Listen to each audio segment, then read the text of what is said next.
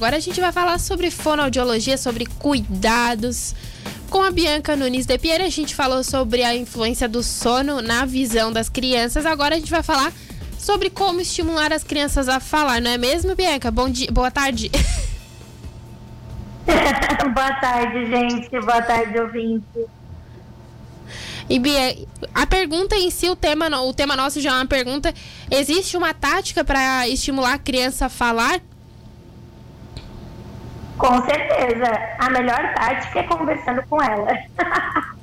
Eu costumo dizer que as, as crianças, elas, são, elas têm que ser inseridas no mundo, né? Desde o momento em que elas estão na barriga até depois que elas nascem, depois que elas crescem, elas têm que estarem inseridas no meio.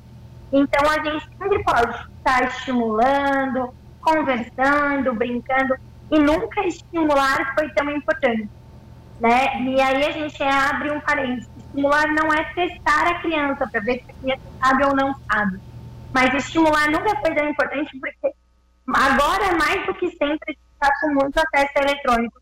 E isso já é comprovado cientificamente, que atrasa o desenvolvimento da linguagem.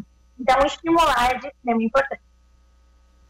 E, ô, Bia, uma coisa que eu pesquisei, por exemplo, fazer sinais, tentar conversar com a criança, ler em voz alta perto dela, isso também é um estímulo? Com certeza.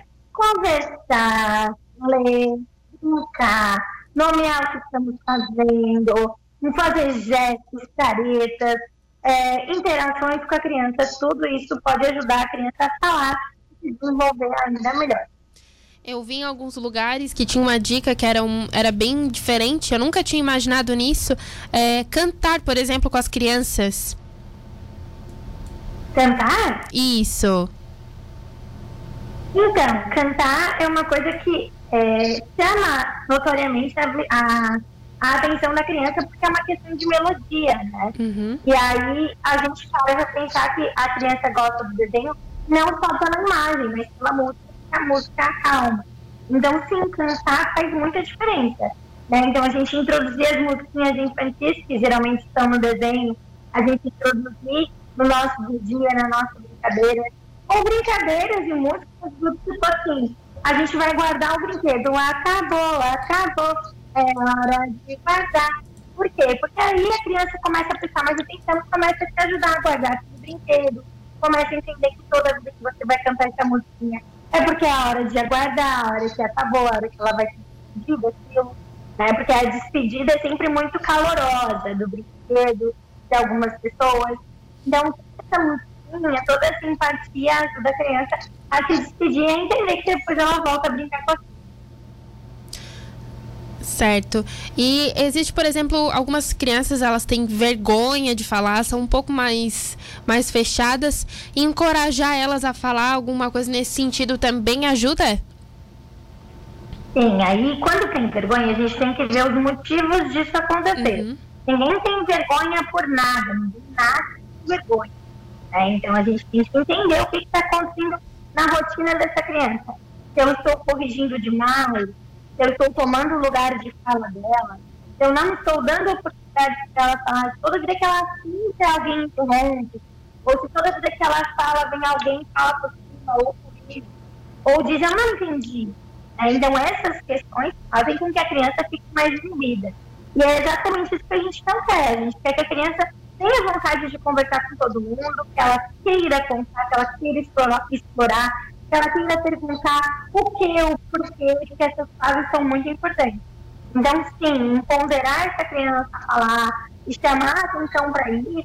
Isso, filho, né? Por quê, Isa? Porque seguinte, a criança, quando ela começa a falar, ela fala primeiro. Nenhuma criança começa falando perfeito. Né? Eu já falei diversas vezes aqui. A criança ela vai aprendendo a falar melhor de acordo com o desenvolvimento motor. Então, ela começa falando só P e B, mamã, papá, né? E aí depois vai evoluindo de acordo com a idade, vai modificando e vai aumentando, aumentando o número de, de fonemas, aonde a fala tem que estar perto do normal, do que é esperado, né? Nós adultos falamos até os 5 anos. Então, até os 5 anos, a criança pode falar errado.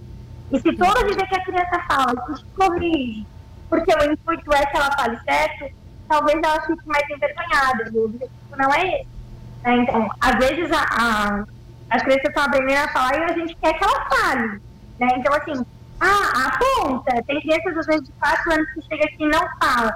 Eu disse assim, não vamos corrigir, a gente só quer que ela tenha vontade de falar. Né? E algumas mudanças na rotina já fazem com que ela mude o comportamento dela.